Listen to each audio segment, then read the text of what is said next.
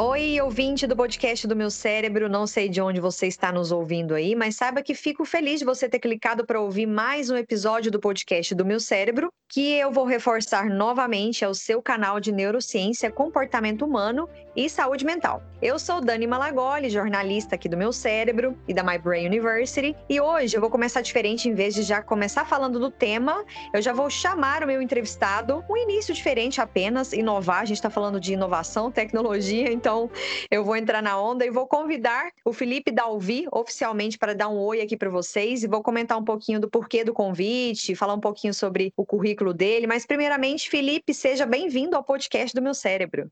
Olá, Dani, tudo bem? Muito obrigado pelo convite. Olá, os ouvintes. Prazer imenso estar aqui podendo conversar com você sobre esse tema muito amplo e muito interessante. É, antes da gente gravar, a gente estava aqui conversando e o Felipe, nossa, é muita coisa, a gente empolga, não vai dar tempo de falar tudo, mas a gente vai fazer uma tentativa de trazer esse assunto tão instigante de uma forma objetiva aqui para vocês. E, para a gente começar, primeiro eu vou falar um pouquinho do convite do Felipe. Ele é mentor da My Brain University, participou com a gente do congresso do ano passado, né? O segundo Comece. E ele tem aí uma ampla carreira na área aí de neurociência, computação, comportamento humano, saúde mental. Então, vou falar rapidamente aqui uma mini biografia dele. Ele é engenheiro de computação pela Universidade Federal do Espírito Santo, acadêmico de medicina da Unirio, mestre em engenharia biomédica pela UFRJ e PhD em modelagem computacional pelo Laboratório Nacional de Computação Científica. Então, o Felipe já está assim estudando essa parte aí que eu falei para vocês há um certo tempo e tem um know-how, um conhecimento bem legal, comunica super bem para conversar com a gente aqui hoje sobre como o cérebro está se adaptando à tecnologia digital. Eu utilizei tecnologia digital porque o nosso foco aqui hoje é falar mais da tecnologia no que diz respeito à nossa conectividade com a máquina, que independe da internet, mas focaremos bastante na conectividade propiciada pela internet, né? Enfim, podemos conversar com pessoas do mundo todo, como eu estou conversando aqui com o Felipe agora, através da tecnologia digital, e a gente quer saber um pouquinho sobre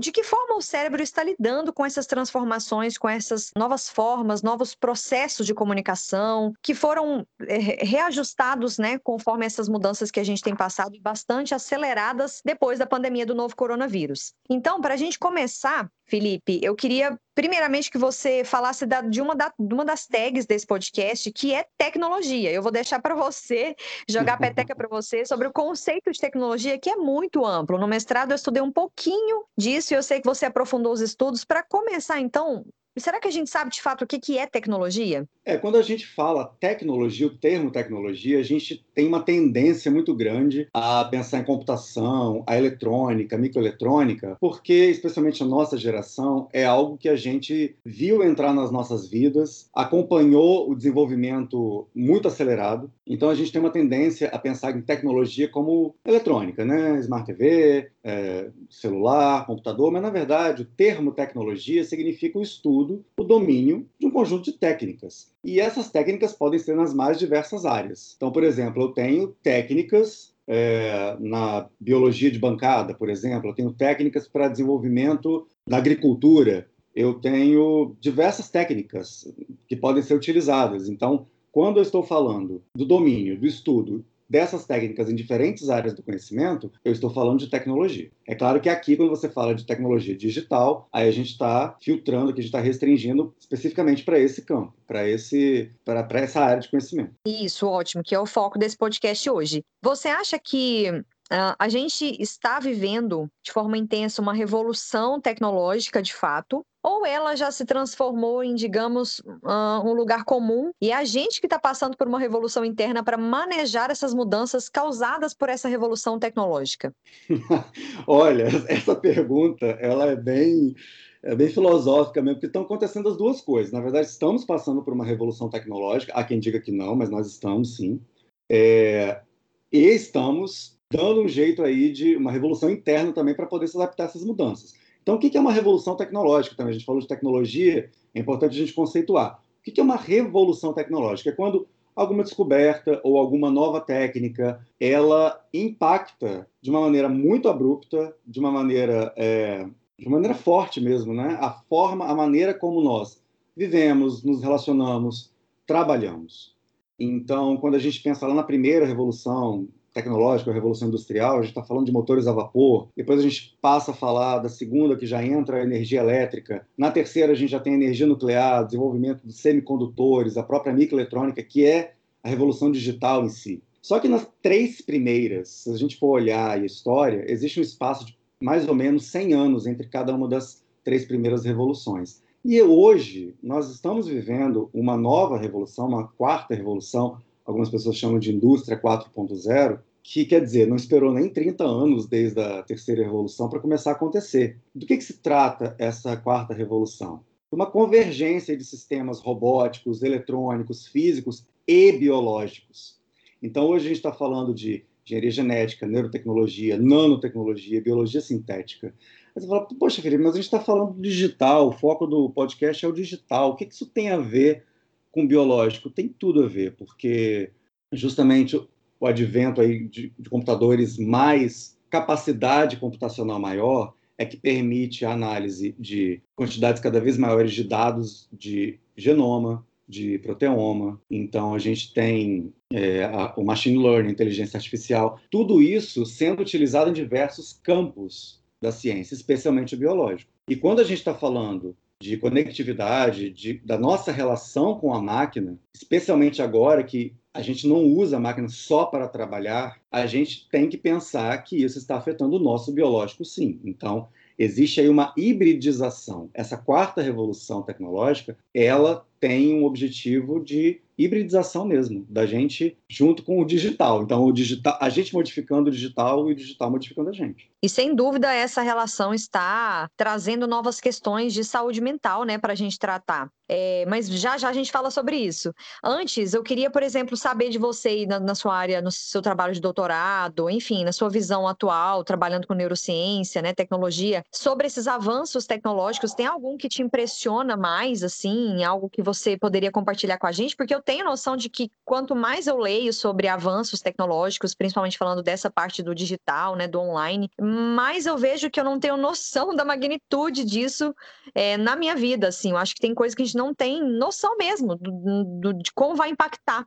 Você tem essa sensação, Felipe? Tem alguma que te impressiona bastante, assim? É muito interessante você comentar isso, porque você fala assim, ah, eu não tenho noção de como isso vai impactar. Na verdade, a gente não tem noção. Né? Nem os estudos, eu estava lendo um estudo de 2020 e ele estava falando justamente isso, que a gente não sabe exatamente como o cérebro ele vai se comportar dentro dessa, dessa mudança, dessa, desse momento tecnológico que a gente está vivendo. Quando você falou aquilo que mais me impressiona, o que mais me impressiona é a sutileza não é, não é nem a tecnologia si, ah, essa tecnologia é o máximo. Essa é claro que a interface cérebro-computador eu acho muito interessante, por exemplo, quando você tem um neurônio se, comun se comunicando com um circuito eletrônico. Existem grupos é, no mundo trabalhando com isso, com neurônios mesmos biológicos trocando informações com circuitos eletrônicos. Então a gente está vendo é, seria uma interface cérebro-computador, vamos dizer assim, no sentido bem literal da palavra, uma interface Geral, direta, né? Hum. Então, isso é uma coisa que me impressiona, mas se a gente for parar para pensar assim, um pouco no campo filosófico, é a sutileza como essas tecnologias elas vão entrando no nosso dia a dia, né, no nosso cotidiano, e a gente às vezes não vai percebendo, e a gente não consegue nem separar muito bem aquilo que é o seu self real, aquilo que você sente mesmo, aquilo que é você, daquilo que foi condicionado pelo algoritmo, daquilo que foi uma sugestão da rede social, porque a gente sabe que isso não é segredo para ninguém.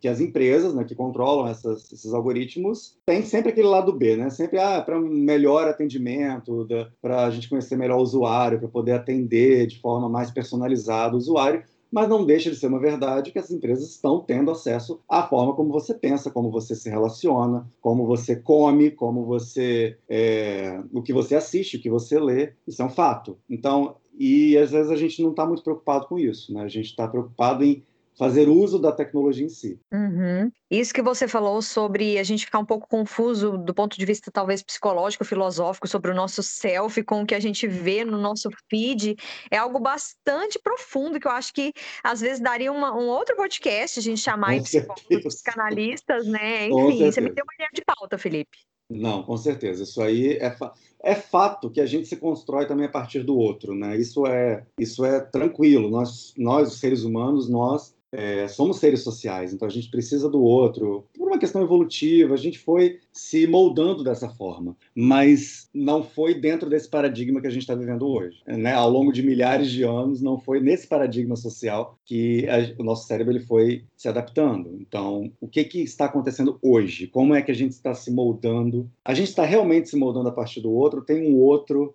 digamos assim, controlando propositalmente aquilo que a gente deve comprar, consumir, como que a gente se relaciona, enfim, é uma questão bem bem mais complexa, né? Isso aí tem que tem, realmente tem que ter um podcast, um capítulo só para isso. Já anotei aqui pauta. Pro, às vezes o próximo podcast é um tema que eu acho bem legal, eu trato nas mentorias, enfim. Mas eu acho que isso tem a ver com a minha próxima pergunta, que é o cérebro humano está se adaptando de fato a esse tanto de, de coisa, essa, essa mistura, esse, esse caldeirão que gente, em que a gente está imbuído, Felipe? Enfim, o que, que é adaptação, aliás? É saber manejar bem as mudanças? Como é que você vê isso? Quando a gente fala de adaptação, sob o ponto de vista cerebral, a gente está falando de neuroplasticidade. O que, que é algo plástico para a engenharia mecânica? Enfim, o, o, termo plástico significa você moldar alguma coisa e que fica na forma que você colocou até que venham outras forças e atuem ali naquele plástico para colocar de uma outra forma. Então, quando a gente está falando de neuroplasticidade, a gente está falando que o, não é que o cérebro né, vai mudar necessariamente a forma dele, né?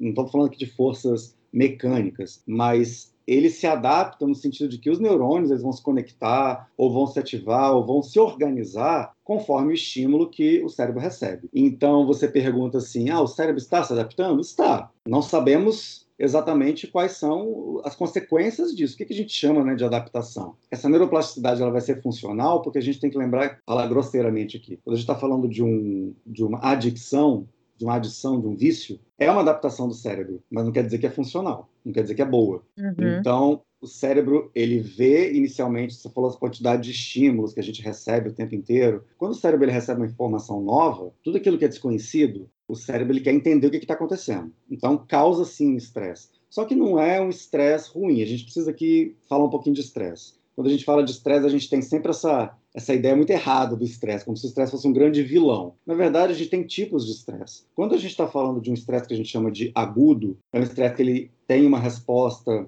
é, autolimitada, então ele vai ter um pico ali de cortisol, que é o hormônio de estresse, e você vai ter uma regulação que vai, com o tempo, diminuir a quantidade circulante desse hormônio. Esse é um estresse positivo, é o estresse que a gente enfrenta no dia a dia. Ele, inclusive, ele é importante para a aprendizagem. É, existem, existem vias cerebrais que são estimuladas quando você tem um estresse que a gente diria um estresse saudável. Então, apareceu uma informação nova, o cérebro vai querer saber o que é aquilo. Eu nunca vi isso. É, eu preciso dar conta disso. Então, ele vai trabalhar com essa informação, uma coisa boa. A gente gosta de aprender. Só que quando a gente está falando de um estresse crônico, a gente está falando de uma perda dessa autorregulação do cortisol. Então, a gente está falando de estar sob constante estresse a gente está falando de níveis elevados de cortisol circulando o tempo inteiro. E isso tem impactos não apenas cerebrais, porque tem isso é, é, é bem fácil de você encontrar estudos mostrando como que a quantidade alta de cortisol vai impactar na, no volume de áreas cerebrais, na estrutura dos neurônios. Esses altos níveis de cortisol, eles inclusive estão relacionados à atrofia dos neurônios. Então, então a gente está falando aqui de um estresse que não é legal. Agora pensa comigo aqui. Imagina, a questão não é nem chega nem ser o estímulo, mas a natureza dele. Imagina que você, antigamente, você se limitava a ler um ou dois jornais escritos e assistia, sei lá, dois telejornais, geralmente para ver as mesmas notícias, mas você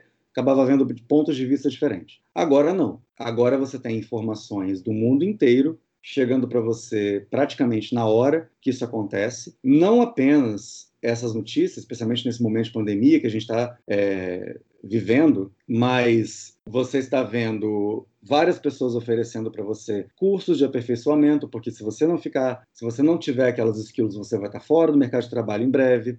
Você está vendo que o relacionamento do seu amigo é muito melhor do que o seu. Você está vendo que as pessoas estão viajando e você não está. Você está vendo que a pessoa está sendo promovida às vezes você não está nem empregado Então, o cérebro entende isso como perigo, perigo, o tempo inteiro, porque está tudo ótimo, você está tendo informações o tempo inteiro de coisas boas que estão acontecendo com outras pessoas e não estão acontecendo com você, ou de coisas ruins que estão acontecendo com outras pessoas e que podem acontecer com você, o tempo inteiro. Você está uhum. mandando para o cérebro a mensagem que você está sob ameaça. O cérebro, nós chegamos onde chegamos porque o cérebro aprendeu a lidar com as ameaças. Então, nossa atenção é constantemente mobilizada para esse contexto, que é um contexto de perigo constante. Então, o, o grande problema não é o estresse em si, é o tipo de estresse, como você lida com o estresse, como você lida com essa quantidade de estímulos. E é fato, o cérebro, pelo menos até hoje, né, pode ser que um dia a gente vire um Homo sapiens 2.0, mas até o momento, a nossa atenção, o cérebro, por mais que ele goste de aprender muita coisa, ele tem essa sede de, de guardar informações, a forma com que ele consegue focar é limitada. Né? A, a, a, atenção é um processo que exige do cérebro. Tem pesquisas mostrando, é, tem pesquisas mostrando que quando você é interrompido de uma atividade que você estava focado fazendo, você demora em torno de 25 minutos para voltar a de fato estar concentrado naquela atividade que você estava. Nossa. Então você imagina o tempo inteiro você recebendo estímulos e tendo que lidar com essas informações. Né? É, isso é interessante. Isso é muito interessante, essa, a, essa análise que você fez. E isso me faz pensar em algo aqui, que, por exemplo, assim como a gente tem aí profissões que não existiam há, há poucos anos, por exemplo, youtuber, produtor de conteúdo, né, creator, uh, influenciador digital, profissões que surgiram aí, enfim, são profissões de milhares de pessoas pelo mundo, a gente tem também novas questões relacionadas à saúde, é, a relação nossa com a tecnologia. Eu acredito que você está por dentro aí na, na, na, área de medicina, né, e futuro psiquiatria, futuro psiquiatra. É, você podia comentar, poderia comentar mais para a gente, Felipe, essas novas questões relacionadas à saúde mental? Pelo que eu entendi, o estresse crônico da exposição exagerada à tela não é legal, né? Que outras outras questões de saúde, possíveis distúrbios, a gente pode falar que a gente tem hoje? Essas luzes, famosa luz azul, não é necessariamente que ela é azul, mas ela está dentro de um espectro de frequência chamado de luz azul, são essas luzes artificiais. Então, os LED, né? Então você está ali no celular ou você está com uma lâmpada LED na sua casa, televisão, enfim, infinidade de dispositivos. Tem alguns trabalhos mostrando que, por exemplo, no cérebro de drosófila, que é aquela mosquinha da fruta, muito usada em pesquisa, essa a exposição constante a esse tipo de luz traz prejuízo, traz um envelhecimento acelerado do cérebro desses organismos, inclusive com prejuízos na locomoção, no, no movimento. E para é, essas, esses organismos, essas mosquinhas adultas, o cérebro entende esse estímulo como ele desencadeia, né, desencadeia é, vias bioquímicas relacionadas ao estresse. Então, quer dizer, você está ali assistindo seu assistindo alguma coisa no celular, ouvindo alguma coisa no computador, e você acha que milagrosamente você vai fechar aquilo, vai virar para o lado e vai dormir. Só que até então o cérebro estava entendendo, vamos colocar grosso modo aqui, tem um tigre vindo aqui, ó, tem um predador vindo aqui, perigo, perigo. Né? Então, a gente, hoje existem alguns dispositivos que têm filtro para você tirar, é, ou até aqueles filtros artificiais que você mesmo coloca na tela. É, isso, isso, é um, isso é um dos prejuízos. Um outro que eu vou falar aqui na, no campo da saúde mental é, por exemplo, o transtorno do jogo, transtorno por jogo pela internet que é diferente do jogo patológico. Tá? O jogo patológico é um outro transtorno, é o transtorno do jogo, mas no último, na, último, na última edição do DSM, o jogo pela internet já foi reconhecido como um transtorno, oficialmente. Então, por que, que isso é relevante atualmente? Ah, estão querendo patologizar tudo. Né? As pessoas vão dizer, ah, estão querendo criar a doença, mas não é. O que que, que que causa um transtorno? Tem muita gente que se sente ofendida quando você fala, fulano, você tem um transtorno ou você pode ter um transtorno. O que é a palavra transtorno? Você não está xingando a pessoa, você não está dizendo que é uma pessoa transtornada. Você...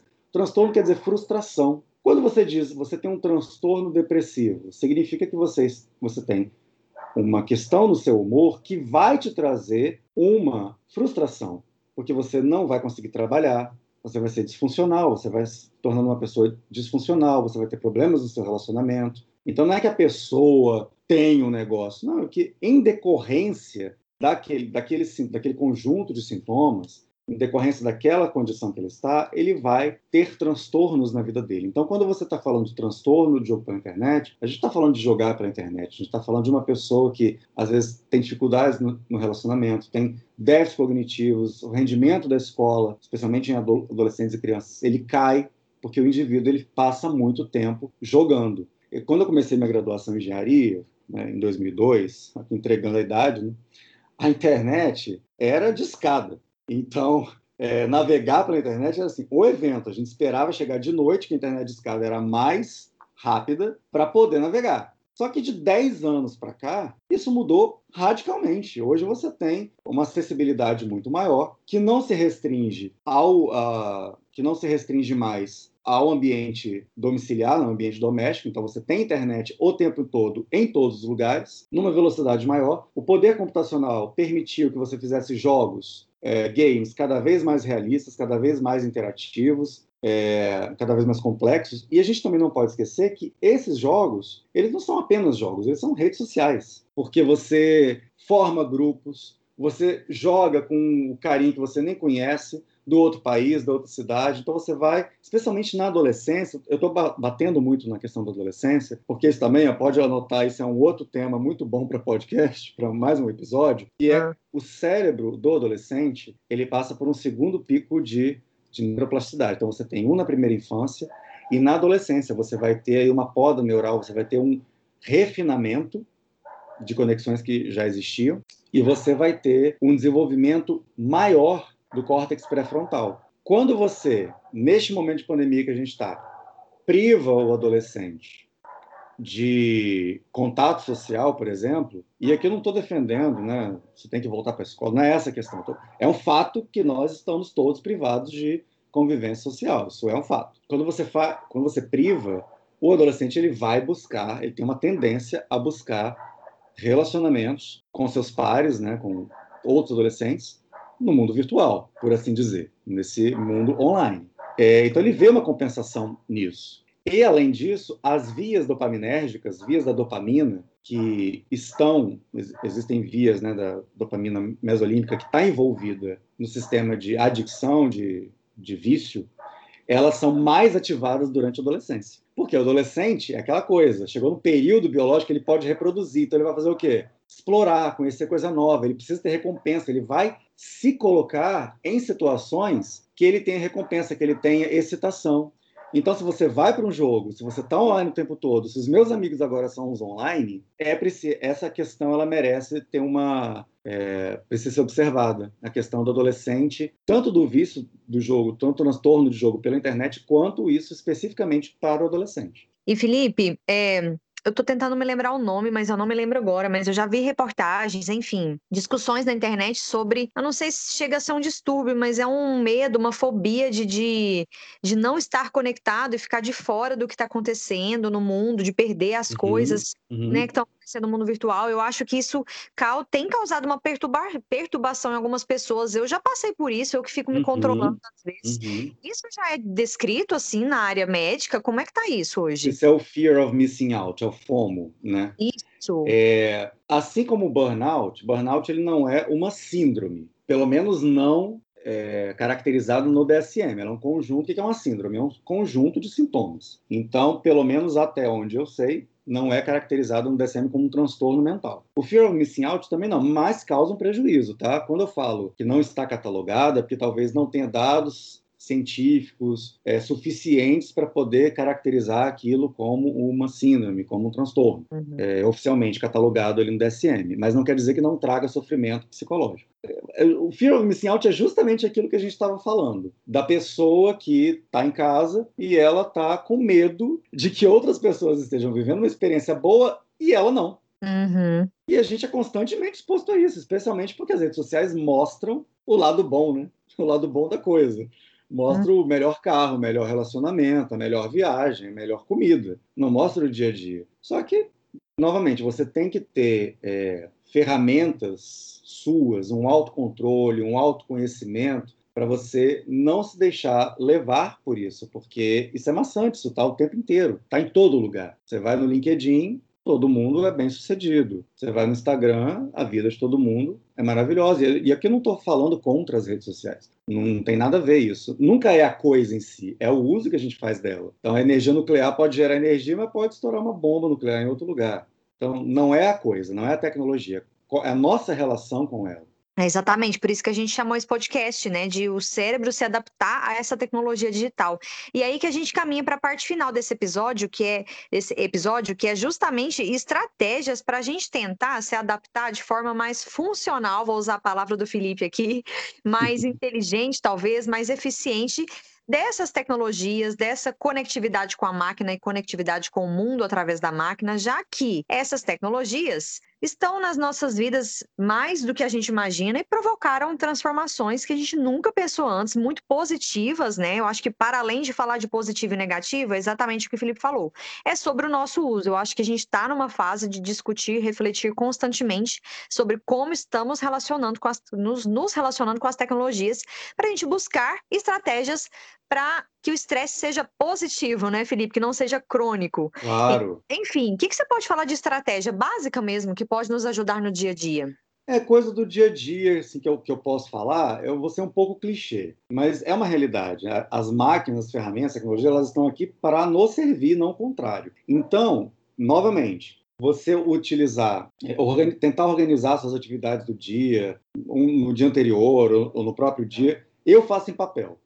Porque se eu fizer no celular, eu já sei que eu vou ficar ali no celular. E geralmente alguns desses aplicativos eles são online. Aí você está online, você vai receber a mensagem que vai te distrair. Eu sou um que é, me Ainda... distrai com muita facilidade dentro das demandas, porque é, é aquilo. Seu colega do WhatsApp, seu colega de trabalho, e sua mãe, o seu pai, eles não sabem o que está acontecendo com você. Só você sabe as, os seus horários e aquilo que você precisa fazer. Então, cada um vai ter uma demanda num horário diferente de acordo com a vontade deles. Se você não colocar limites de tarefas que você precisa fazer para você se organizar, porque colocar no papel, às vezes a gente tem muito essa ideia de, não, mas eu sei o que eu tenho que fazer hoje. E a gente fica só no campo das ideias. Mas acredite, você se perde. É melhor colocar no papel ou num aplicativo, se está tudo certo para você. Existem alguns aplicativos que eles é, bloqueiam tela de celular durante algum determinado tempo que você precisa fazer uma atividade, seja de celular, seja de computador. Uh, tenta estabelecer um horário para você verificar notícias e checar e-mail. São coisas bem básicas mesmo, mas que é, ajudam.